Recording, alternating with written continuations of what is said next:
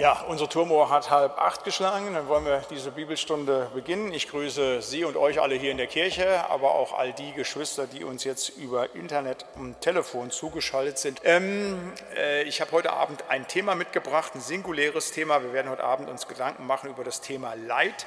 Ähm, ich äh, bin die nächsten Wochen immer mal wieder weg. Nächste Woche in Elmshorn zur Evangelisation. Dann haben wir Gemeindeausflug. Also, dass ich erst so wieder im Juli mit einer ganzen Einheit beginnen werde. Und wenn ich zwischenzeitlich immer dann mal einen Mittwoch hier bin, werde ich immer so Einzelthemen machen, die deshalb, weil die immer wieder mal angefragt werden, beziehungsweise es immer wieder dann auch so ist, dass Geschwister aus dem Internet ganz gezielt nach Dingen fragen. Deshalb heute Thema Leid auch etwas, was uns alle ja nicht fern ist. Äh, wenn man ein gewisses Lebensalter erreicht hat, dann weiß man, dass es nicht nur über die Höhen geht, sondern eben auch durch die Tiefen hindurch, dass es schwere Zeiten im Leben gibt. Und äh, da ist es auch wichtig zu sehen, gerade wie der Glaube helfen kann, aber auch, was das dann, was wenn Menschen in Leitsituationen sind, einfach für Antworten gibt, warum denn Leid überhaupt da ist und warum Gott das zulässt halt. Da hoffe ich, dass diese Bibelstunde heute Abend durch die Gnade Gottes euch und sie etwas weiterbringen kann im Glauben. Ich habe äh, erst eine Andacht vorbereitet halt zu diesem Thema, dann möchte ich einige biblische Realitäten äh, aufzeigen, die vielleicht helfen, so die, das Surrounding dessen zu erklären, warum es Leid gibt. Ich werde dann im dritten was sagen zu dem Trost, den wir als Christen im Leid haben und werde dann ähm, ein paar Apophthegmata, also ein paar äh, Bibelstellen, bzw. Äh, Aussagen von gläubigen Christen zum Thema Leid sagen, die finde ich sehr bedenken, nachdenkenswert. Und im fünften und letzten dann nochmal einen Bibeltext auslegen, wo man sieht, wie jemand ganz vorbildlich mit Leid umgeht. Als Andachttext habe ich uns äh, insgesamt zwölf Verse mitgebracht aus Jesaja 38. Das ist ein Psalm, den der König Hiskia gedichtet hat, in dem er genau das reflektiert, eine Situation, wo er im Leid gewesen ist, wo er schwer krank war, todkrank gewesen ist, halt, aber wie er auch dann eben von dieser schweren Krankheit durch Gottes Gnade genesen durfte. Ich lese Jesaja 38, die Verse 9 bis 20. Dies ist das Lied Hiskias, des Königs von Juda, als er krank gewesen und von seiner Krankheit gesund geworden war. Ich sprach, nun muss ich zu des Todesreiches Pforten fahren, in der Mitte meines Lebens, da ich noch gedachte, länger zu leben. Ich sprach, nun werde ich den Herrn nicht mehr schauen im Lande der Lebendigen, nun werde ich die Menschen nicht mehr sehen, mit denen, die ich auf der Welt, die mit mir auf der Welt sind. Meine Hütte ist abgebrochen und über mir weggenommen wie eines Hirten Zelt. Zu Ende gewebt habe ich mein Leben wie ein Weber, er schneidet mich ab vom Faden. Tag und Nacht gibst du mich preis, bis zum Morgen schreie ich um Hilfe, aber er zerbricht mir alle meine Knochen wie ein Löwe. Tag und Nacht gibst du mich preis. Ich zwitschere wie eine Schwalbe und gurre wie eine Taube. Meine Augen sehen verlangend nach oben. Herr, ich leide Not, tritt für mich ein. Was soll ich reden und was ihm sagen? Er hat's getan. Entflohen ist all mein Schlaf bei solcher Betrübnis meiner Seele. Herr, lass mich wieder genesen und leben. Siehe, um Trost war mir sehr bange. Du aber hast dich meiner Seele herzlich angenommen dass sie nicht verdürbe, denn du wirfst alle meine Sünden hinter dich zurück. Denn die Toten loben dich nicht und der Tod rühmt dich nicht und die in, der Gru in die Grube fahren, warten nicht auf deine Treue, sondern allein die da leben, loben dich, so wie ich heute. Der Vater macht den Kindern deine Treue kund. Der Herr hat mir geholfen, darum wollen wir singen und spielen, solange wir leben im Hause des Herrn. Amen. Wollen kurz stille werden und beten. Lieber Herr Heiland, danke, dass wir uns heute Abend in deinem Haus versammeln dürfen, an den Geräten, um auf dein Wort zu hören, um zu schauen, was es mit dem Leid auf sich hat, warum es Leid gibt, aber auch wie sich deine Kinder im Leid verhalten. Und wenn du uns jetzt den König Hiskia vor Augen stellst mit dem, was er vor über zweieinhalbtausend Jahren erlebt hat, so wollen wir dich bitten, dass wir aus seinem Verhalten lernen können, Herr, und dass du zu uns sprichst aus dieser Andacht, Herr, und aus dieser Bibelstunde. Und darum wollen wir dich bitten um dein Geleit, deine Führung für das, was vor uns liegt, Herr. Amen. Ich habe es überschrieben, diese Andacht, ein Gotteskind im Leid am König Hiskia, das Evangelium lernen. Ich habe vor einigen Monaten mal so gesagt, es gibt so eine Standardandacht eine Standardpredigt, da kann man immer drüber sprechen, über das Menschen Elend, Menschenerlösung und Dankbarkeit. Also diese drei Punkte, die kann man immer standardisiert auf ganz viele Texte der Bibel anlegen, gerade auf die Wundergeschichten, Heilungsgeschichten. Ähm, müsst ihr mal gucken, auch so bei alten Predigern, Wilhelm Busch oder Spurgeon, die haben häufig diesen Aufbau. Den habe ich heute bei dieser Heilungsgeschichte, beziehungsweise bei diesem Psalm über die Heilung von seiner Krankheit angelegt. Und so möchte ich sprechen über Hiskias Elend, über Hiskias Erlösung und Hiskias Dankbarkeit. Das als erstes Hiskias Elend das Leid, was er hat. Nämlich, dass er sterben muss. Der Prophet Jesaja ist zu ihm gekommen und hat ihm gesagt, dass er sein Haus bestellen muss im Auftrage Gottes, dass er sterben wird.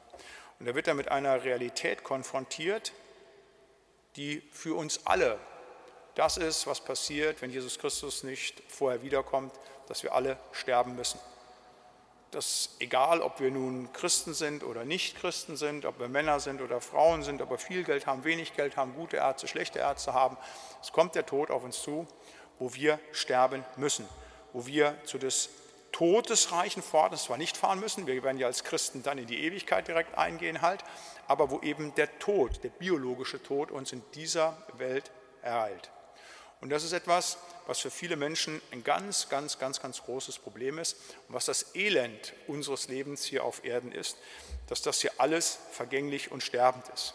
Und nicht nur unser eigenes Leben, sondern eben auch das Leben der Menschen, mit denen wir leben. Und die meisten von euch und Ihnen haben das ja auch schon erlebt, wie sie von lieben Menschen haben Abschied nehmen müssen.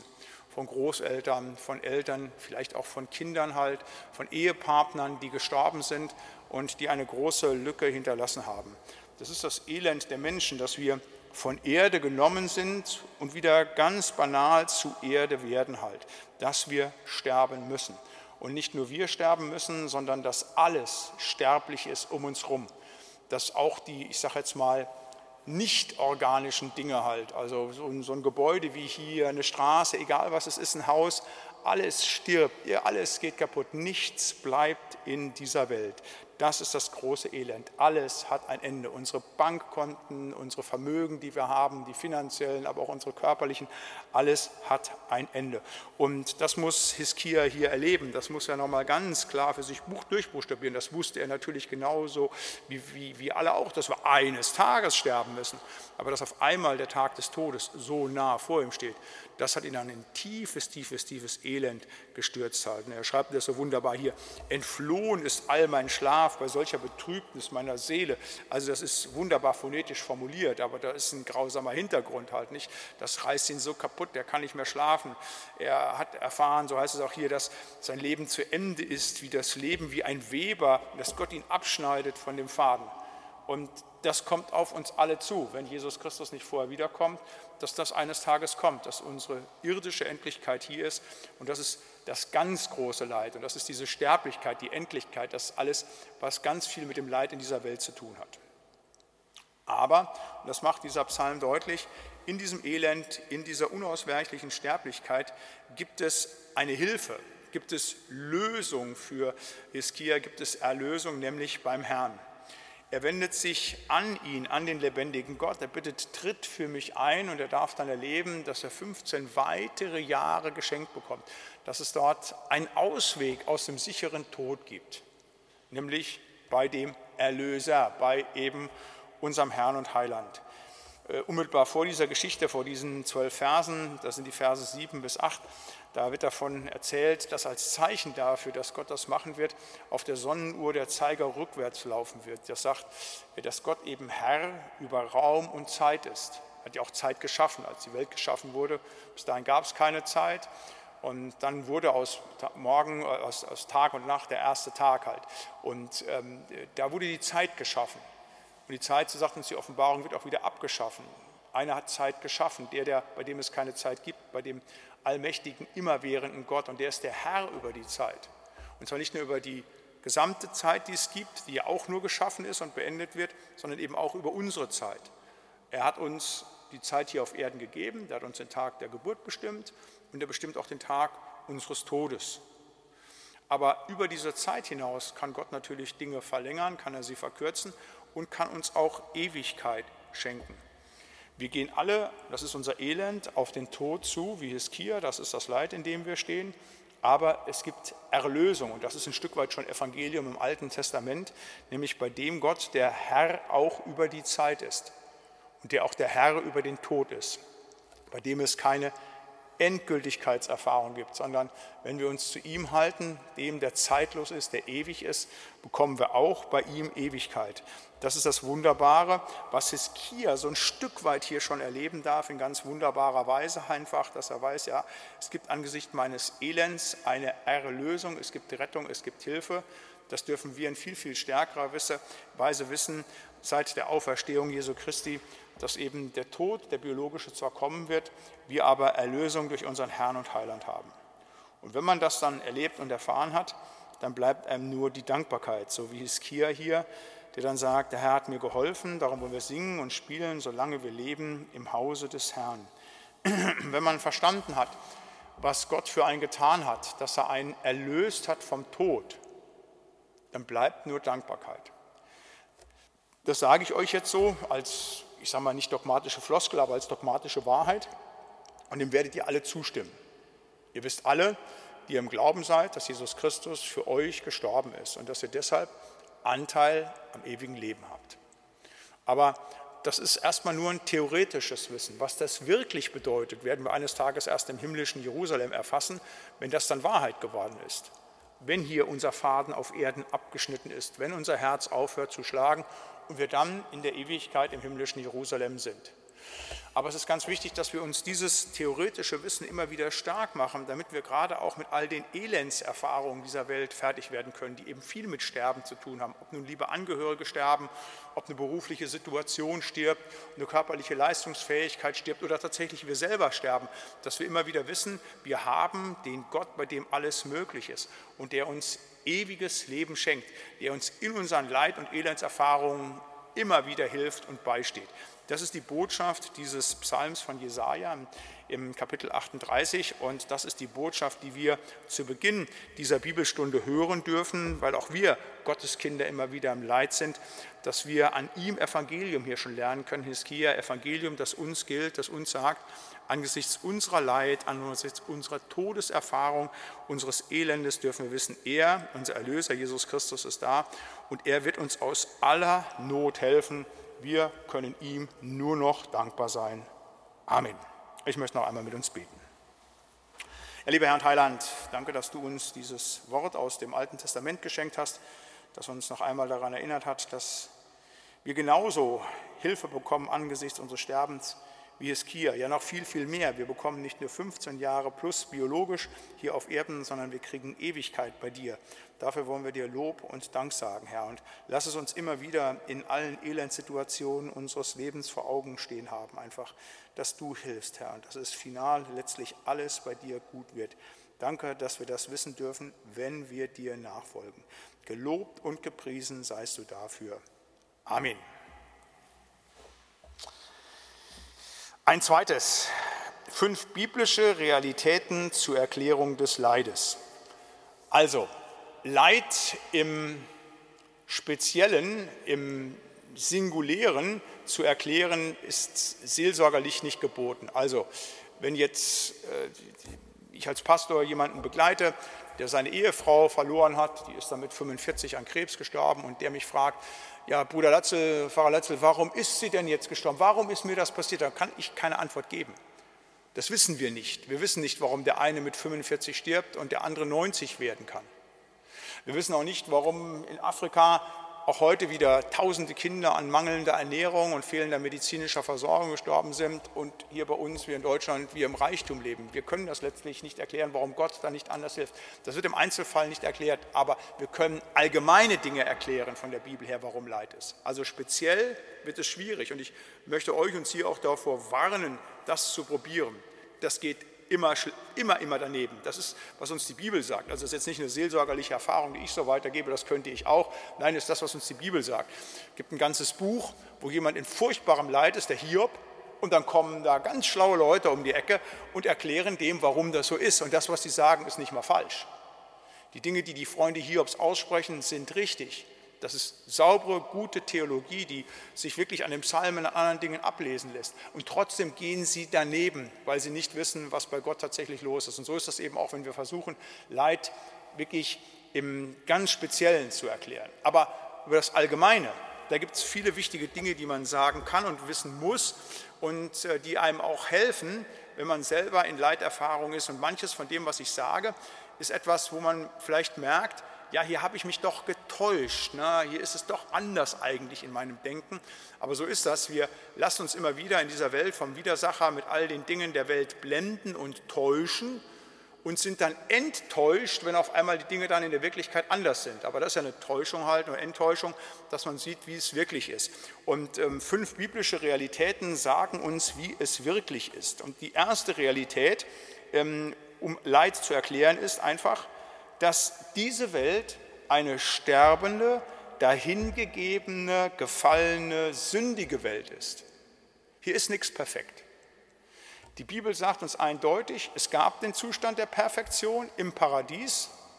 Da war alles in Ordnung, als Gott die Welt geschaffen hat. Und siehe, es war alles sehr gut bis zu dem Punkt, wo eben Adam und Eva vom Baum der Erkenntnis gegessen haben. Und dann ist alles den Bach runtergegangen, Sündenfall, Vertreibung aus dem Paradies. Und was dann war bei der Verfluchung von Adam und Eva halt, dass alles nur Elend ist. Nicht nur zum Beginn der Bibel, im ersten Buch Mose wird das gesagt, auch im Römerbrief, ich habe diesen einen Vers da hier geschrieben, Römer 1, 24, darum hat Gott sie hingegeben, also die Menschheit, in die Begierden ihrer Herzen, in die Unreinheit, sodass ihre Leiber durch sie selbst geschändet werden. Und dieses ganze Kapitel 1 spricht davon, wie Gott sie da hingegeben hat in Mord und Niedertracht und Eifersucht, all diese furchtbaren Dinge. Diese Welt ist eine gefallene Welt, das ist nicht das Hollywood-Ideal. Hier ist alles schlecht, alles sterblich, nichts bleibend. Das ist die Realität, der ganz große Pessimismus über den Menschen, den die Bibel sagt. Die Welt sagt uns, hey, wir können hier etwas schaffen auf Erden. Wir können es schaffen, dass wir die Welt retten, wenn wir jetzt weggehen von den fossilen Brennstoffen, wenn wir uns jetzt alle anstrengen halt und machen finanzielle Gerechtigkeit und gucken, dass wir die Waffen verbannen und was es alles gibt, wie man versucht, diese Welt irgendwie gut zu machen. Das nennt man Kulturprotestantismus. Das ist das Denken, dass Menschen irgendetwas reißen können, schaffen Menschen nicht. Das sind alles nur Turmbauten. Für einen Moment sieht das so aus, als würde es gelingen. Aber dann bricht alles zusammen. Das Haus Europa und die Friedenskonzepte und all die politischen Systeme. Und ich will das nicht malig reden. Wir sind ja in dieser gefallenen Welt und müssen hier versuchen, uns zu organisieren und müssen auch was tun gegen die Umweltzerstörung und, und, und, und, und. Aber es soll keiner denken, dass das irgendwann Erfolg hätte. Sondern die Bibel sagt ganz klar, wir sind auf dem Abwärtsgang. Es wird nicht funktionieren. Und es funktioniert ja auch nicht. In all den Jahrhunderten, ja Jahrtausenden, wo wir Menschheitsgeschichte schreiben, ist es eine Geschichte von Elend, von Sterben, von Kriegen. Ganz furchtbar. Und das wird sich auch im 21., 22., 23. Jahrhundert nicht verändern, wenn denn dann Jesus nicht wiedergekommen ist, sondern es ist klar, dass alles nur schlimmer wird. Bei einer wachsenden Weltbevölkerung mit bald 10 Milliarden Menschen auf diesem Planeten, die alle sündhaft sind und die alle nur an ihr eigenes denken, ist ganz klar, was mit dieser Welt passiert. Da kann man ganz, ganz, ganz, ganz viele furchtbare Szenarien machen und die Bibel tut das ja auch, sagt auch, es wird je länger das dauern wird, immer schlimmer werden. Das ist ganz wichtig. Und wenn ich das so nüchtern und vielleicht auch so pessimistisch sage, ist das das Bild der Bibel. Und wenn man das weiß, ist man nicht so sehr enttäuscht von dem, was letztlich um einen herum passiert. Denn das ist nicht nur das große Ganze, dass irgendwelche furchtbaren Konzerne so schlimm und so furchtbar sind, sondern wir alle sind schlimm und furchtbar. Wir sind alle Sünder, wir sind alle erlösungsbedürftig. Das Böse ist in dieser Welt, ich komme gleich noch zum Teufel, aber es ist eben auch in uns und durch uns. Wir sind eine gefallene Welt. Das ist die Realität. Scheidung, Krebs, Betrügereien im Finanziellen, das ist die Realität. Das sind die Spielregeln dieser Welt. Nicht das Hollywood-Ideal, was uns vorgegaukelt wird oder wir vielleicht denken würde, wie es wäre. Nein, diese Welt ist eine gefallene, sterbende, leidende Welt. Und das Leid und das Elend, das ist das normale Programm, der Normalzustand. Und alles andere, was anders ist in unserem Leben, da können wir nur dankbar für sein. Eine zweite biblische Realität ist die Realität des Teufels als eine Macht, die das Leid will. Gott möchte das Gute für die Menschen. Aber es gibt da kann man jetzt drüber nachdenken, warum Gott das gemacht hat, dass er den Teufel geschaffen hat und dass er ihn zulässt, weil er ist ja ein Geschöpf, er ist ja kein Gegengott, er ist ein Geschöpf Gottes, aber es ist eine Realität, dass dieser Teufel da ist als Fürst dieser Welt und unfassbare Macht hat. Als er Jesus versucht, da bietet er ihm alle Reiche an, der in dieser Welt wirkt und nur eins will, Tod. Tod, Verderben, Leid und Elend. Das ist das, was der Widersacher möchte. Er selber weiß, sein Schicksal ist schon besiegelt, er wird gequält werden für alle Ewigkeit, er wird in der Hölle landen halt, aber er möchte noch im Sterbeskampf liegen, viele mit sich ziehen. Das ist die Realität. Es gibt einen Teufel. Eine furchtbare dämonische Macht, der mit seinen Dämonen, mit seinen Gefallen in dieser Welt wirkt. Da sagt der Weltmensch so ein bisschen lächelnd, guckt ihr euch an hier, die evangelikalen Spinner, die dann noch im Mittelalter verhaftet sind. Nicht gehen aber gleichzeitig hin, lesen Harry Potter, lesen ihre Horoskope, gehen zum Wahrsager und machen irgendwelche esoterischen Krempeldinger. Nein, es gibt einen Teufel. Und dass er natürlich damit arbeitet, dass er das nicht nach vorne schreibt, seine Existenz. Aber die Bibel, die in so gut wie jedem Buch von ihm schreibt, warnt davon. Passt auf, der geht rum wie ein brüllender Löwe, der die Menschen vernichten will. Das ist die Realität. Und auch wiederum nicht nur durch irgendwelche Divisionen oder Regimenter, die andere Staaten angreifen im Großen, auch im ganz Kleinen. Wo dann auf einmal der eine Ehepartner den anderen betrügt. Oder man sich selber vom Widersacher. Es ist ja nicht nur Leid, was uns angetan wird. Der Widersacher wirkt ja auch durch uns, dass wir anderen Menschen was antun. Und dass er Dinge an uns und mit uns tut, auch wenn wir wiedergeboren sind, wo wir anderen Leid zufügen. Der Widersacher ist eine furchtbare Realität, die in dieser Welt ist und existiert. Und man wird diese Welt nicht verstehen können, wenn man nicht weiß, warum der Widersacher sich wiederholt. Das ja immer wieder mal. Soll mir mal einer erklären, warum es Antisemitismus gibt, ohne dass man um die Existenz des Widersachers weiß. Wenn man weiß, dass der Teufel insbesondere gegen das Volk Gottes schießt, dann weiß man, warum es Antisemitismus gibt. Dann ist ganz vieles leicht zu erklären. Ansonsten kann man dieses Phänomen nicht begreiflich machen. Und vieles andere einfach, wo man weiß, wie der Widersacher schießt, gerade auch gegen die Gemeinde Jesu Christi halt, gerade auch für die, die klar stehen, die versuchen, sich immer wieder zum Heiland zu haben, die immer wieder unter das Kreuz kommen halt. Ne? So, was ganz wichtig ist, dass das einfach dazugehört. Es ist keine perfekte Welt, es ist eine furchtbare Welt, wo eine furchtbare Macht ganz viele Dinge in dieser Welt tut. Ein drittes, was ich sage jetzt mal die Metaebene von Leid erklärt in dieser Welt, eben das Allgemeine, nicht das Spezielle ist, dass das Fehlhandeln des gefallenen Menschen Ursache des Leides ist. Das ist ja immer so, in der Oberstufe so, wenn man da Religionsunterricht hat oder hatte, gibt es immer so einen Themenschwerpunkt der Jahrgangsstufe 12, die Theodizee-Frage. Die Frage, warum lässt Gott das zu? So nach dem Motto, da wird Gott auf die Anklagebank gesetzt, dann wird er genau damit konfrontiert, warum denn Auschwitz und warum der Hunger in, die Welt, in der Welt, all diese Dinge. Da muss man sagen, das stimmt überhaupt gar nicht. Da hat Gott nichts zu suchen auf der Anklagebank. Da sitzen die Menschen. Die Menschen haben verführt vom Teufel die Verantwortung für Auschwitz.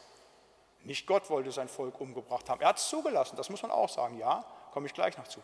Aber es waren Menschen, ganz konkrete Täter. Väter, Mütter, Brüder, Schwestern, die andere Menschen industriell umgebracht haben. Immer Menschen. Dass Menschen, so viele Menschen heute an diesem Tag, sagte eben, die Kinder, die Tausend von Kindern in Afrika, die gestorben sind an mangelnder Ernährung, mangelnden fehlenden medizinischen Möglichkeiten, das, was hier im Westen nicht wäre, hat zu tun damit, dass wir unseren Wohlstand nicht teilen wollen. Das ist einfach so. Schuld der Menschen. Da haben wir zwar keinen direkten Anteil, ich nicht und ihr nicht, aber indirekt sind tatsächlich die Systeme, die wir geschaffen haben, die unseren Wohlstand mehren, genau dafür verantwortlich. Anthropodice, also die Frage, warum lässt der Mensch das zu? Fast alle Dinge. Warum? Gebraucht ihr eure guten Gaben nicht für den Erhalt des Lebens, sondern für Eigennütziges, halt für Zerstörung des Lebens, all diese Dinge. Und weil der Mensch so ist, weil er eine gefallene Kreatur ist, der letztlich nur an sich selbst denkt und das nicht nur die, Wieder, die nicht Wiedergeborenen, sondern gerade auch die Christen immer wieder auch zu Selbstsüchtigkeit neigen. Deshalb gibt es so viel Elend in dieser Welt, weil wir so sind, wie wir sind. Deshalb ist das Elend so. Eine vierte Realität, warum es Leid gibt und was man wissen muss, Gott lässt bewusst Leid zu. Nicht nur lässt er die Existenz des Teufels zu. Er hat ihm ja schon Zeit und Stunde gesetzt und das ist ganz leicht, was dann passieren wird für unseren Herrn und Heiland, dass er sein Geschöpf, den Teufel, dann einkassiert und in die Hölle werfen wird. Steht alles in der Bibel drin, was er machen wird. Aber bis dahin lässt Gott es zu. Auch das ist eine Realität. Er lässt es zu, dass diese Dinge hier so passieren, wie sie passieren. Wird immer wieder gesagt halt, also Amos 3, ist ein Unglück in der Stadt, das der Herr nicht tut. Psalm 46, er steuert den Kriegen in aller Welt. Warum und wozu? Das können wir nicht begreifen, da komme ich gleich im letzten dazu. Aber wir dürfen auch das wissen, es geht alles am Thron Gottes vorbei. Ich sage, diese fünf Punkte, die ich hier anspreche, die sind jetzt nicht irgendwie organisch ineinandergreifen, wo eins das andere erklärt und dann hat man das fertige System, sondern das sind eher monolithische Blöcke, Aussagen dessen, was die Bibel zum Thema Leid tut. Und das muss man als Rahmenbedingung wissen. Und damit kann ich nicht jedes spezielle Leid erklären, aber das darf ich auch im Leid wissen und muss ich auch wissen, dass bei alledem, was Gott selber nicht möchte, jetzt wenn ich wieder bei Auschwitz bin, er es trotzdem zulässt, warum und wozu auch immer. Und das können wir, und das ist der fünfte Punkt, wir das Handeln Gottes häufig nicht begreifen können. Wir haben auch immer häufig wieder so eine, Vorstellung, als könnten wir begreifen, wie Gott handelt. Und wenn wir dann auf das Weltgeschehen gucken, dann könnten wir entscheiden, so muss Gott jetzt nach unserer Vorstellung sein, da muss er dieses, jenes machen halt. Ne? Aber so ist Gott nicht. Wir können Gott nicht begreifen. Wir haben keine Verfügungsgewalt über diesen Gott, aber eben auch kein, keine Begrifflichkeit. Wir können nicht mal den Ansatz dessen verstehen, wer er ist. Gott, der hier in diese Westentasche passt, also den ich hier so auf 25 Seiten schreiben kann, erklären könnte, hier reinpacken, funktioniert nicht. Funktioniert nicht. Die Bibel offenbart uns vieles von Gott. Da können wir vieles erkennen. Aber noch viel, viel mehr wissen wir nicht. Er ist der Allmächtige. Noch einmal der, bei dem es keine Zeit gibt. Allein diesen Fakt mal zu denken, bei Gott gibt es keine Zeit. Er hat die Zeit geschaffen, wird die Zeit wieder abschaffen. Und er ist über dieser Zeit. Bei ihm gibt es auch keinen Raum. Der hat in diesen Raum dieses Universum geworfen. Und dann ist das entstanden. Aus nichts, ne, das sagt der Hebräerbrief, halt sagen, ist aus nichts geworden, so wie es die Relativitätstheorie sagt. So ist dieser Gott, das können wir gar nicht fassen. Und das sind nur die Grundlagen des Denkens, wie er an uns handelt, nicht mal wie er denkt, wie er einen Sinn und Zweck sieht. Und so ist es eben auch mit dem Leid, dass wir es in letzter Konsequenz nicht begreifen können. Das mag frustrierend sein, aber es ist das, was wir anerkennen müssen. Als das Hiob-Buch zum Ende hingeht, dann will Gott oder will Hiob sich ja erklären vor Gott. Und dann äh, sagt Gott nur, gürte dich wie ein Mann. Und dann versteht Hiob, dass er Gott nicht begreifen kann. Er hat Furchtbares erlebt und erfahren, aber er muss für sich reflektieren, ich kann das gar nicht begreifen und erfahren, ich, ich kann dich nicht, ich kann dich als dein Geschöpf überhaupt gar nicht begreifen, warum Dinge dir so gelaufen sind. Und auch das ist wichtig, dass wir das immer wieder erfahren werden, dass wir es nicht begreifen können. Die alten Brüder bei uns im Siegerland, die sagten immer, wenn äh, Leute dann in eine schwere Situation kamen, nicht fragen, warum, sondern wozu. Nicht fragen, warum hat Gott das getan, weil du kriegst sowieso keine Antworten drauf. Das ist fast immer so, dass du keine allumfassenden, endgültigen Antworten kriegst. Wozu? Wozu? Was ist dran? Wie soll ich weiter mit ihm gehen? Das ist das Entscheidende, was es gelte zu fragen. Das haben die alten Brüder gesagt. Und das ist tatsächlich auch Ergebnis dieser Realität, dass man eben das Handeln Gottes in dieser Welt häufig nicht versteht. Das, wie gesagt, fünf Realitäten dessen, in dem Leid passiert. Damit kann ich es im Einzelnen noch nicht erklären, warum Russland jetzt die Ukraine überfallen hat. Damit kann ich nicht erklären, warum eben heute so viele Kinder an mangelnder medizinischer Versorgung gestorben sind. Halt, ne? Aber das sind die Hintergründe, warum Leid in dieser Welt passiert, wie es die Bibel sagt und die eben anders sind als das Bild, was wir von Welt haben, was wir uns häufig so manchmal selber zeichnen. Das sind die Realitäten des Leides. Jetzt möchte ich etwas sagen zum Trost im Leid. Denn das ist ganz wichtig, dass wenn Menschen Leid erfahren, und jeder Mensch erfährt Leid, jeder muss durch diese Dinge durch, ob selber persönlich oder Mitleiden mit anderen Menschen. Jeder kennt das, Traurigkeiten, Depressivitäten, so die tiefen Täler des Lebens. Was ist da denn die Hilfe vom Trost im Leid? Und das ist das Erste, Gott erbarmt sich der Leidenden. In Offenbarung 21 lesen wir, dass Gott eines Tages alle Tränen von ihren Augen, das gilt natürlich für die, die zu ihm gehören, von ihren Augen abwischen wird. Das heißt, allerspätestens im himmlischen Jerusalem wird alles Leid getilgt werden.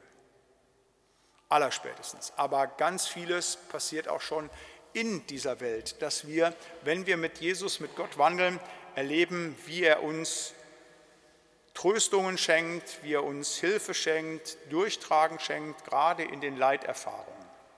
Wilhelm Busch hat immer wieder in seinen Predigten gesagt, ähm, äh, Jesus habe ein Zucht zum Elend, er habe ein Zucht zum Leid. Das heißt, dass da eine ganz besondere Nähe ist von unserem Herrn und Heiland. Und wenn man gläubige Menschen begleitet, dann bezeugen die einem das immer wieder. Ja, ich habe eine schwere Situation. Ja, es ist furchtbar, dass ich mein Kind verloren habe. Ja, es ist furchtbar, dass mein Mann gegangen ist. Ja, es ist schlimm, dass meine Ehefrau gestorben ist. Aber was ich in den letzten Wochen besonders erlebt habe, ist, dass Jesus da war, dass er mich durchgetragen hat, dass da eine ganz besondere Nähe ist. Es gibt ja so ein bisschen das die falsche Vorstellung, so gerade von Weltmenschen, die dann so denken, ja, wenn einer Furchtbares erlebt, dass er dann abfallen würde. Ähm, solche Leute haben keine Ahnung vom Glauben. Im Glauben ist es genau anders. Gerade wenn du eine Leiterfahrung machst, merkst du, wie nah dir Gott ist, dass er wirklich im finsteren Tal bei dir ist. Und das gibt dir so viel Trost, das ist so stark, das zu spüren, dieses Erbarmen Gottes für dich selber, dass du da unter Umständen noch viel, viel näher zu Gott kommst und das klingt jetzt paradox, aber durch Leiden sogar der Glauben eher gestärkt wird, weil man erfahren hat, wie wichtig das ist. Ohne ihn wäre es nicht gegangen. Ist ja auch dann, wenn man tiefer darüber nachdenkt, selbstverständlich. Naja, wenn es mir gut geht und ich richtig Geld verdiene, die nächste Beförderung und die Ehe läuft und alles, ja, da sagt man noch, danke lieber Gott halt nicht. Aber wo brauche ich ihn denn dann? Ist alles geregelt. Ich bin kerngesund und alles läuft und alles flutscht halt. Ne? Ähm, ich sage jetzt mal so ein bisschen ähm, plakativ, da setzt du den lieben Gott auf die Reservebank halt, ne? weil du ja dein Leben selber im Griff hast. Aber in den Momenten, wo du auf einmal merkst, da ist nichts, dass du selber dein Leben im Griff hast. Alles geht daneben halt. Ne? Alle Pfeiler deiner Lebensbrücke wackeln auf einmal. Da bist du dankbar, dass da der ganz große Pfeiler steht und dich hält, nämlich Jesus Christus. Das ist das ganz besonders stark halt. Ne? Also das dürfen wir wissen halt, das ist der große Trost. Er ist immer da in unserem Leiden halt und er hilft und er wird immer wieder alles Leid am Ende tatsächlich zum Ende bringen. Für viele schon in dieser Welt, allerspätestens aber dann auch in der Ewigkeit. Ein zweites, was Trost im Leid ist, dass Gott alles Unrecht zurechtbringen wird und auch, dass er die Übeltäter bestrafen wird. Vieles in dieser Welt hat ja mit Leid zu tun, was uns Menschen antun. Also ich sage jetzt mal so der Klassiker, die Ehefrau brennt durch mit äh, unserem Nachbarn halt ne, und du bist betrogen worden und dann geht das Haus noch über die Wupper halt nicht und das ist so der Bruch in deinem Leben, du kommst nicht mehr richtig auf die Füße, du hast keine Freudigkeit, du hängst immer noch an ihr halt sozusagen. Ja, und da ist Schuld und die wird in dieser Welt nicht wieder gut. Aber es gibt einen Richterstuhl. Und da muss alles hin und alles, was nicht durch das Blut Jesu Christi getilgt ist, das wird da vergolten. Und wehe dem, der vor den lebendigen Gott mit seiner Schuld muss und der nicht Golgatha für sich in Anspruch nehmen darf. Das ist eine Katastrophe aber das ist auch ein Trost für uns, wenn uns durch andere Menschen Unrecht getan wird. Für alle Mobbing-Erfahrungen, die wir in der Schule gemacht haben, für alles, wo uns, was weiß ich, Dinge verwehrt wurden, die uns eigentlich zugestanden hätten, sei es die Liebe der Eltern oder irgendwelche Beförderungen im Betrieb, irgendwelche Anerkennung in der Gemeinde durch den Pastor oder was auch immer, was uns Menschen angetan haben, ob sie es willentlich oder so halbwillentlich getan haben, muss alles vor den Richterstuhl Jesu Christi oder vor das Gericht von Golgatha. Aber in jedem Falle wird es gut werden, es wird gut gemacht und abgerechnet werden, dass es für uns keine Bedeutung mehr. Und das ist tröstend im Leid, dass man nicht selber unter den Dingen leiden muss. Ich sage ja immer wieder, es gibt, wenn mir Unrecht getan wird, zwei Möglichkeiten, wie ich reagiere. Entweder depressiv, ich erleide es furchtbar, oder aggressiv, ich schalte zurück, also einer tut mir was an und ich gebe es ihm aber doppelt zurück, ich räche mich das ist so der Weg, wie die Welt geht, entweder das eine oder das andere. Und für uns Christen ist es eben so, wir können abgeben. Wir müssen weder aggressiv noch depressiv reagieren. Wir können es abgeben, unseren Herrn und Heiland. Es wird gerichtet werden. Und es wird für uns, die wir Unrecht erlitten haben, alles gut werden. Auch das ist ein Trost, das zu wissen. Und das ist manchmal auch der einzigste Trost, gerade angesichts solcher Menschheitsverbrechen, das nun Hitler, Stalin, Mao gewesen ist, zu sagen, ja, die sich ja alle ja, einem irdischen Gericht entzogen haben. Vor ihrem Schöpfer werden sie sich alle rechtfertigen müssen. Und ein drittes, was Trost im Leid ist, Gott stellt sich selber zur Erlösung in das Leid. Und das ist das ganz Wunderbare, dass wir solch einen Gott haben, der nicht nur irgendwie oben in der Höhe thront und so uns sieht und da mal so ein paar Brocken hinwirft, um uns dann irgendwie zu helfen, wie was weiß ich jetzt, so ein Glas Wasser, was man einem bringt, der draußen Durst auf der Straße hat. Nein, er selber ist ja in die ultimative Leideserfahrung am Kreuz gegangen, hat sich aller Göttlichkeit entäußert, hat alle Schuld, alles auf sich genommen, damit wir, wenn wir an ihn glauben, durch ihn ewiges Leben bekommen und dadurch eine komplette Veränderung, wo eben eines, eines Tages alles neu werden wird.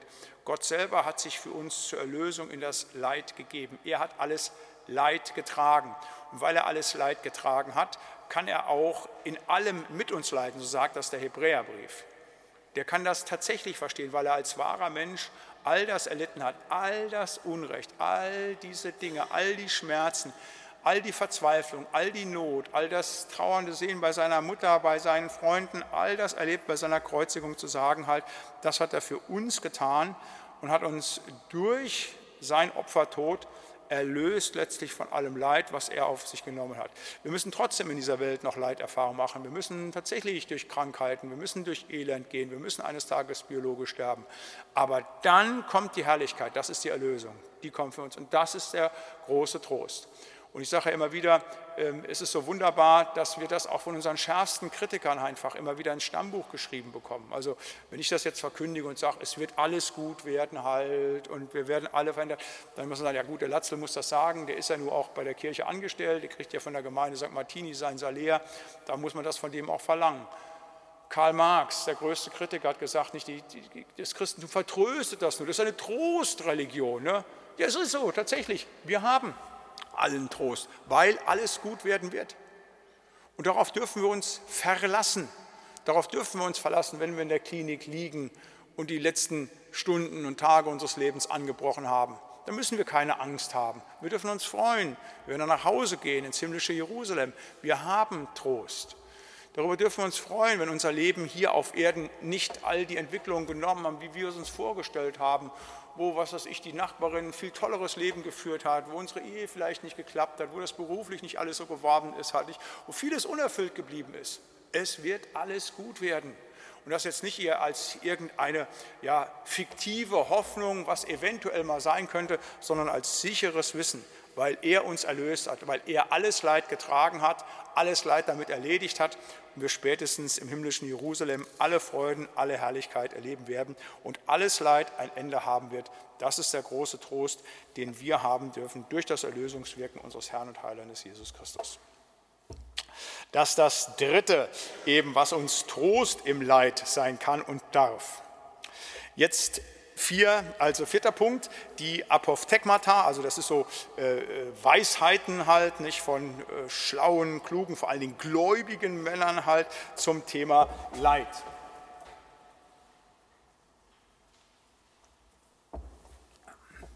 Ich bin immer sehr dankbar auch für so gut formulierte Sätze äh, aus Dingen, auch wenn sie herausgegriffen sind, aber auch da kann man noch mal so ganz vieles, zumindest für mich, immer wieder rausnehmen. Ich mache das ja auch ab und zu im Gemeindebrief, dass ich immer mal zu dem einen oder anderen Thema äh, dann so einfach nur so Weisheitssätze von gläubigen Brüdern und Schwestern aufführe. Erster Satz von Augustinus, dem großen lateinischen Kirchenvater, der hat gesagt, kein Leid ist sinnlos, immer gründet es in der Weisheit Gottes. Das, was ich eben sagte bei dem einen Punkt auch, geht alles am Richterstuhl Gottes vorbei. Immer gründet das Leid in der Weisheit Gottes.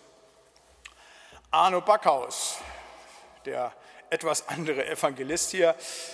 Christus hat uns nicht vom Leid erlöst, sondern von der Verzweiflung. Das ist genau das, was ich eben sagte, mit den Dingen, wo wir Trost haben dürfen. Ja, Leid müssen wir auch erleben als Christen, aber wir müssen nicht verzweifeln wie die Welt, die keine Perspektive hat. Für uns geht es immer weiter. Johann Albrecht Bengel, der große schwäbische Theologe, der hatte zwölf Kinder. Sechs dieser Kinder äh, sind, glaube ich, nicht mal älter als 16 geworden. Also der musste die beerdigen halt. Also der wusste auch, was, was Leid bedeutet. Gott hilft uns nicht immer am Leid vorbei, sagt er, aber er hilft uns hindurch. Auch das wieder genau der Punkt zu sagen. Er ist da in den Leiterfahrungen, er hilft hindurch. Bodelschwing, auch der hat äh, vier seiner Kinder innerhalb von zwei Wochen an Diphtherie verloren halt. Ganz furchtbare Sache, ganz kleine Kinder halt, äh, das muss man sich vorstellen. Innerhalb von zwei Wochen, wenn du vier Kinder beerdigen musst, ne, dann ist Leid was ganz, ganz Konkretes. Der hat dann gesagt, immer wächst das Beste der Gemeinde Jesu aus dem Leiden heraus. Er hat für sich reflektiert gehabt, ähm, was das bedeutet hat mit dem Leid und hat gesagt, ich muss mich stärker den Elenden und Leidenden zuwenden. Und dann hat er eben die Bodelschwingschen Anstalten, Bethel halt gegründet. Da ist ganz viel Wunderbares daraus erwachsen, was seinen Kern hatte, eben in dem, was er persönlich im Tod seiner Kinder erfahren hat. Und ähm, das Beste der Gemeinde Jesu ist aus dem Leid heraus erfahren. Das, was unser Herr und Heiland an Leid am Kreuz getragen hat, ist das Beste, was uns passieren konnte. Da steht ganz, ganz, ganz, ganz viel Wahrheit drin in diesem Satz. Paul Deitenbeck, der große äh, Evangelist aus Lüdenscheid, der hat geschrieben, in der Gemeinschaft lässt sich sich leichter glauben, leichter beten, leichter freuen, leichter leiden. Auch das ist ein ganz fantastischer Satz und auch absolut richtig, gerade mit dem Leiden. Das weiß jeder, der schon mal in einer schwierigen Situation gewesen ist, halt, wenn dann Mitgeschwister kommen, für ein Beten, einem eine Karte schreiben, für ein da sind, das macht es leichter. Geteiltes Leid ist halbes Leid. Das ist genau hier ausgedrückt. Und das gilt gerade für uns als Christen, die wir eben eine Leidensgemeinschaft eben auch sind. Wenn ein Glied, das schreibt Paulus in 1. Korinther 12, am Leib leidet, dann leiden alle Glieder mit. Peter Hane schreibt, ein Mensch findet Trost im Leid, indem er zu Gott findet. Auch das sind tatsächlich Dinge, die wir erleben dürfen, halt, dass Menschen, wenn sie Leiterfahrung machen, dann zu Gott finden, halt, dass sie merken, hier funktioniert nichts mehr, ich muss mein Leben, so geht es nicht mehr weiter, das war eine Täuschung, was ich hier erlebt hatte, ne? dieses Hollywood-Klischee-Denken. Und es ist immer wieder eine Möglichkeit, dass Menschen auch zu Gott finden, gerade in den Leitsituationen. Drei Zitate von Martin Luther. Du wirst alsbald Erleichterung finden, wenn du mitten im Unglück Gott als stärker ansiehst, denn dein gegenwärtiges Leid. Zweites Zitat. In dem gekreuzigten Christus liegt die wahre Theologie und Erkenntnis Gottes. Darum, wer Christus nicht kennt, kennt auch den im Leiden verborgenen Gott nicht. Man kann Gott nur finden in Leiden und Kreuz. Ein drittes Zitat von ihm. Wenn man das Ende nicht sieht, so ist alles Leiden unerträglich. Ich ergänze, Gott sei Dank wissen wir um das Ende, wissen wir um das, was uns erwartet, wenn wir eines Tages sterben, nämlich die Herrlichkeit bei Jesus Christus. Deshalb ist Leiden erträglich. Hans-Peter Reuer hat geschrieben, Leid zerstört niemals den Glauben an Gott, höchstens einen falschen Glauben. Zwei Zitate von Spurgeon. Der Herr Jesus versteht uns bis ins Tiefste. Wenn andere unseren Kummer nicht teilen können, weil sie ihn nicht verstehen, so kommt doch der Herr Jesus bis in die tiefsten Tiefen zu uns und versteht unser bitterstes Herzeleid, weil er es selber erlebt hat. Das ist genau das, was im Hebräerbrief steht halt. Er versteht alles. Er ist da und er ist anders als die Menschen, die uns vielleicht nicht begreifen, immer wieder der, der uns eben auch dann begreift in all dem Elend, in dem wir sind. Zweites Zitat von Spurgeon. Unterwirf dich der Hand Gottes, so verliert die Trübsal ihre Schärfe. Wenn du aus den Tiefen der Trübsals dich herauszuringen hast, so blicke nicht auf das gegenwärtige Leid, sondern auf dessen zukünftigen Segen. Und Thielecke, der Hamburger Theologieprofessor, hat geschrieben, Wer Schiffbruch erleidet, der darf wissen, Jesus schläft auch in meinem Boot. Ein fünftes, noch einmal eine Textbetrachtung einer Frau, die eine furchtbare Leiterfahrung macht und aber an der wir sehen können, wie man sich im Leid zu verhalten hat. All das, was ich jetzt auch gerade mit diesem Apophthegmata oder auch mit diesem Trost im Leid Ihnen gesagt habe, ist ja alles Theorie, aber was kann ich tun, wenn es mich tatsächlich trifft? Und da ist eins ganz wichtig, nämlich das Dranbleiben an Jesus. Das Dranbleiben, das können wir lernen an einer kananäischen Frau, die uns die Bibel vor Augen stellt, die im Leid ist, aber die aus diesem Leid durch Jesus hervorragend oder wunderbar herausgeführt wird. Ich lese Matthäus 15, die Verse 21 bis 28. Jesus ging weg von dort und zog sich zurück in die Gegend von Tyros und Sidon. Und siehe, eine kananäische Frau kam aus diesem Gebiet und schrie, Ach Herr, du Sohn Davids, erbarme dich meiner. Meine Tochter wird von einem bösen Geist übel geplagt. Und er antwortete ihr kein Wort. Da traten seine Jünger zu ihm, baten ihn und sprachen, lass sie doch gehen, denn sie schreit uns nach. Er antwortete aber und sprach, ich bin nur gesandt zu den verlorenen Schafen des Hauses Israel. Sie aber kam und fiel vor ihm nieder und sprach, Herr, hilf mir. Aber er antwortete und sprach, es ist nicht recht, dass man den Kindern ihr Brot nehme und werfe es vor die Hunde. Sie sprach, ja Herr, aber doch fressen die Hunde von den Brosamen, die vom Tisch ihrer Herren fallen. Da antwortete Jesus und sprach zu ihr, Frau, dein Glaube ist groß, dir geschehe, wie du willst. Und ihre Tochter wurde gesund zu derselben Stunde. Das vorbildliche Verhalten der kanaanäischen Frau im Leid. Da ist das erste, ist das Leid der kanaanäischen Frau. Da heißt es hier im Vers, 15, äh, Vers 22, ähm, dass ihre Tochter von einem bösen Geist übel geplagt wird. Das kann man sich vorstellen, was das wohl gewesen sein mag, was das war für eine psychische Erkrankung eventuell, eine dämonische Besessenheit. Jedenfalls ist das Leben der Tochter furchtbar blockiert, es ist behindert. Und das ist ja mithin die tiefste Leiterfahrung, die Eltern machen können, insbesondere eine Mutter, wenn es bei den Kindern ist. Wenn man es selber erlebt und erfährt, ist schlimm, schlimmer wird es bei den eigenen Kindern, wenn man so gar nichts tun kann. Und das ist das Übel, das Übel, das sich ihr entgegenstellt, was sie plagt, dass sie diesen bösen Geist hat, Jetzt kann man auch wieder weiter darüber nachdenken. Ich habe eben von dem Teufel gesprochen. Das, was der Teufel zerstörerisch in ihrem Leben tut, ohne dass sie vermutlich eine Schuld gehabt hat, einfach die Tochter ist vermutlich so auf die Welt gekommen halt. Das ist das, was sie plagt. Und damit ist diese Frau nicht alleine. Ich behaupte, dass es im Leben eines jeden Menschen solche üblen Geister gibt, vom Teufel gesandt, die uns plagen, wo Dinge sind, die uns das Leben beschweren. Bei dem einen ist es eine Krankheit, ist es was Körperliches, was man selber zu tragen hat, ein körperliches Defizit. Vielleicht ist es ein soziales Übel, was mich böse plagt, wo ich durch mein Elternhaus keine vernünftige Ausbildung habe machen können und nicht dazu gekommen ist, was andere erreicht haben. Da ist vielleicht ein böser Geist, der mich übel plagt, weil ich so geldsüchtig bin und ganz gleich, ob ich viel oder wenig Geld habe, das lässt mich nicht in den Schlaf kommen, das bindet mich.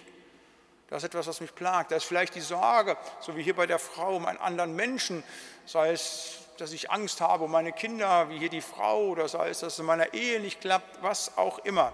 Ich behaupte, dass es bei unserem, uns allen solche bösen Geister gibt, die uns übel plagen.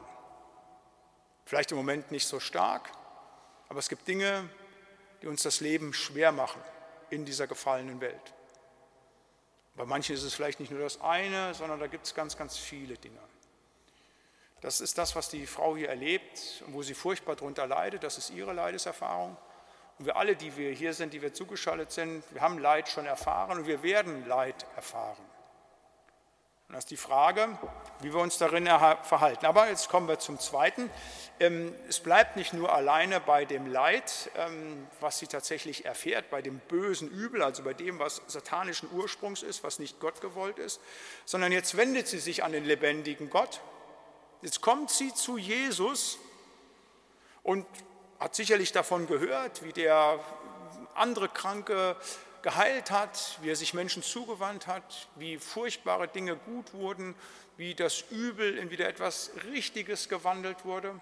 Und jetzt setzt sie alle ihre Hoffnung auf diesen Jesus und muss erstmal erleben, dass Dinge ganz anders laufen, als sie sich vorgestellt hat. Das, was hier abläuft, ist ja nicht der normale stereotype Ablauf bei so einer Heilungsgeschichte. Normalerweise checken die Jünger Dinge ja nicht, die kriegen sie nicht hin, Jesus greift ein und Dinge werden gut.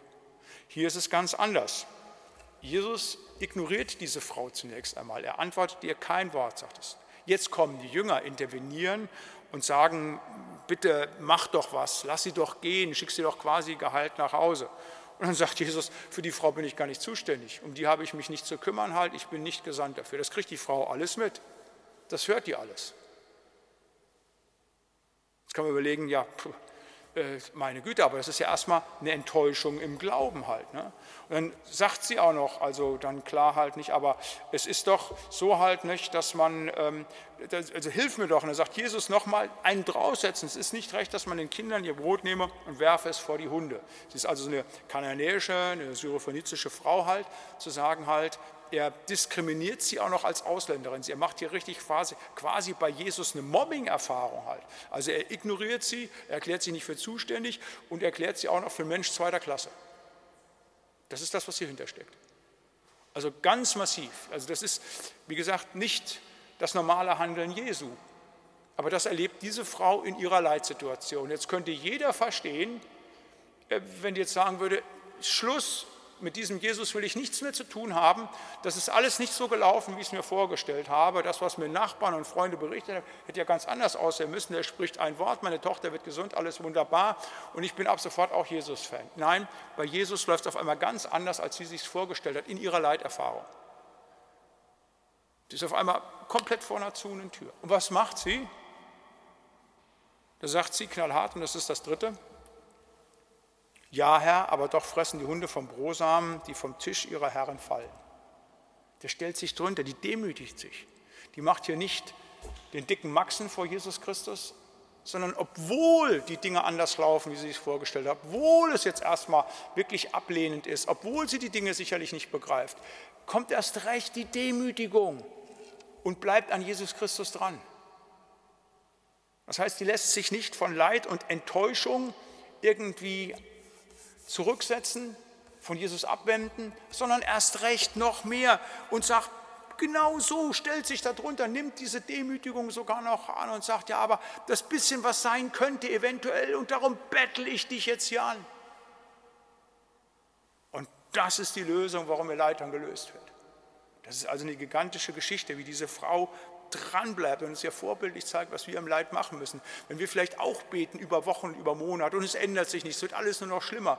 Und wir denken, warum hört denn Gott nicht? Warum ist es denn so wie bei Jeremia, der sagt, er stopft sich seine Ohren vor vor meinen Gebeten? Solche Situationen gibt es. Die Bibel ist sagt ehrlich. Diese Geschichte steht so hier drin. Also die habe ich mir ja nicht ausgedacht. Die hat Gott selber genauso gewollt, dass das so ausdrücklich drin ist, damit wir daran lernen halt, dass uns das auch passieren kann im Leid dass Dinge eben nicht mit einem Gebet erledigt werden und nicht nach zwei oder drei Monaten sich erledigt haben, sondern dass wieder eine Abfuhr kommt und wieder eine Sache und wir Gott nicht begreifen. Und dass wir dann eins machen müssen, dranbleiben, dranbleiben, dranbleiben, dranbleiben. Immer wieder neu demütigen unter die gewaltige Hand des lebendigen Gottes. Weil dann kommt final die Verherrlichung. Das darf diese Frau in ihrer Leiterfahrung auch dann erfahren. In dem Leid, was sie hat und in der Enttäuschung, die sie erleben muss durch Jesus Christus, indem sie dranbleibt, wird sie dann final zur Verherrlichung geführt. Dann heißt es hier im Vers 28, da antwortete Jesus hier und sprach zu ihr, Frau, dein Glaube ist groß, dir geschehe, wie du willst. Und ihre Tochter wurde gesund zu derselben Stunde. Weil sie dran geblieben ist, darf sie das verstehen, obwohl vorher das alles so schwierig gewesen ist mit ihrem Gott, den sie in der Situation auch nicht verstanden hat. Sie ist dran geblieben, das müssen wir auch machen. Und dann erlebt sie die Verherrlichung. Das ist eine dreifache Verherrlichung, die sie hier erlebt. Das eine ist erstmal, und das ist schon fast das Nebensächliche, ihre Tochter wird gesund. Also eins ist klar, wenn die zurückgekommen ist in ihr Dorf, die wird nicht davon gesprochen haben, ah, hat lange gedauert mit Jesus, also da muss er nochmal nacharbeiten hier bei seiner Messianität halt. Die wird überall nur das Danklied gesungen haben, weil sie gesagt hat, Halleluja, der Herr hat mir geholfen, der hat mir geholfen, der hat mir geholfen in meinem Leid halt. Er ist der Messias, er ist der wahre, lebendige Gott. Das ist das Erste, was sie erleben darf. Aber ich sage nochmal, das ist letztlich das Kleinste. Dann, und das ist für mich das gigantische halt, ne? Die Adlung, die diese Frau erlebt durch das, was Jesus ihr sagt, dein Glaube ist groß. Dein Glaube ist groß. Also die Jünger werden immer wieder getadelt wegen ihres Kleinglaubens, dass nichts passiert. Die Frau bekommt gesagt, dein Glaube ist groß. Ich weiß nicht, was Jesus Christus eines Tages über meinen Glauben sagen wird. Ich kann mir nicht vorstellen, dass er das sagen würde. Würde er das sagen, irreale Gebrauch des Konjunktives, das ist das Allergrößte. Nicht ein Nobelpreis, nicht ein Doktortitel, zu wissen, mein Glaube wäre groß. Und das ist das aber, was die Frau hat. Wow, was für eine Frau, die solches zeigt. Und sagt Jesus, ihr Glaube ist groß. Das macht Glauben aus. Trotz der Widrigkeiten, trotz des Nichtverstehens, dranbleiben, weiter auf Jesus vertrauen. Und ein drittes, wo sie Verherrlichung erlebt, nicht nur in der Adelung, nicht nur in dem Gesundwerden ihrer Tochter. Das dritte ist, diese Frau wird uns beispielhaft vor Augen gestellt. Jesus Christus, der lebendige Gott, erachtet sie für wert und würdig, dass sie mit ihrem Verhalten Teil der Heiligen Schrift wird. Wahnsinn. Und zwar als vorbildliches, vorbildliches Erzählung über das, was sie getan hat. Was für eine Verherrlichung, die diese Frau erlebt. Und das ist wieder auch diese Botschaft daraus, dass wir wissen dürfen, wenn wir an Jesus Christus dranbleiben, egal was passiert, dann werden wir final die Verherrlichung erleben, dann werden wir das erfahren, dass wir tatsächlich alles, alles, alles, was wir uns vorstellen können und viel, viel mehr bei unserem Herrn und Heiland Jesus Christus erfahren können. Denn das jetzt in der Ewigkeit seiend, hat, konnte diese Frau sich auch nicht vorstellen, dass ihr Verhalten so großartig bewertet wird, dass sie in die Heilige Schrift kommt. Das ist das vorbildliche Verhalten dieser Frau im Leid, von dem wir nur lernen können, wenn wir denn hineinkommen und vielleicht Dinge momentan sich nicht verändern, wir enttäuscht sind von dem, wie Gott handelt, wir uns anders vorgestellt haben, dass wir dranbleiben und dass wir uns eben nicht von unserem Herrn und Heiland Jesus Christus trennen lassen, sondern erst recht uns ihm zuwenden. Das soweit heute Abend zu dem Thema Leid. Ich würde gerne noch mit euch und Ihnen zusammen beten. Ja, lieber Herr Heiland, wir wollen dir Dank sagen, dass du der Gott bist, der für uns ins Leid gegangen ist, der alles getragen hat, alles Elend, alles Furchtbare dieser Welt, Herr, gerade und besonders auch unsere und meine Sünde, Herr, und der uns, wenn wir an ihn glauben, ewiges Leben schenkt und der unser Leid final gelöst hat. Danke, dass das die Perspektive unseres Lebens sein darf, Herr. Und ich möchte dich bitten, dass dieses theoretische Wissen uns immer wieder einfach auch zur lebendigen Hoffnung und Ausrichtung unseres Glaubens ist. Das möchte ich bitten, gerade auch für die Geschwister, die momentan in einer schweren Situation sind, dass sie das immer wieder vor Augen haben, dass du, wenn sie an dich glauben, final alles gut machen wirst. Wir wollen dir Dank sagen, Herr, auch für alle Leiterfahrungen, die wir gemacht haben, wo du dich uns wunderbar zugewandt hast, wo du Gebete erhört hast, wo du dich in dieser Welt schon verherrlicht hast, Herr. Dafür loben und preisen wir dich. Danke für alle erhörten Gebete. Danke für alle Hilfe in Situationen, in denen wir gewesen sind, wo wir dachten, jetzt ist es aus, wir sehen keinen Ausweg mehr und du hast es wunderbar einfach zum Ende geführt. Gelobt und gepriesen seist du dafür, Herr. Wir können es nur sagen, wie Pastor Neander hier in der Kirche, in wie viel Not hast du nicht als gnädiger Gott über uns Flügel gebreitet, Herr. Und dafür wollen wir dir heute Abend noch einmal ganz besonders Dank sagen. Und bitte lass das mit uns gehen mit dem, was du in deiner heiligen Schrift sagst, Herr, aber auch mit dem, was wir selber erleben durften mit dir, dass wir es wissen für das, was kommen mag, dass wir immer wieder an dir dranbleiben, an dir festhalten. Den Gott, der uns liebt und der uns final aus allem Leid herausführt. So wollen wir am Ende dieser Bibelstunde, Herr, eins werden in und mit dem Gebet, das du uns selber zu beten gelehrt hast und sprechen gemeinsam. Vater unser im Himmel geheiligt werde dein Name, dein Reich komme, dein Wille geschehe, wie im Himmel so auf Erden.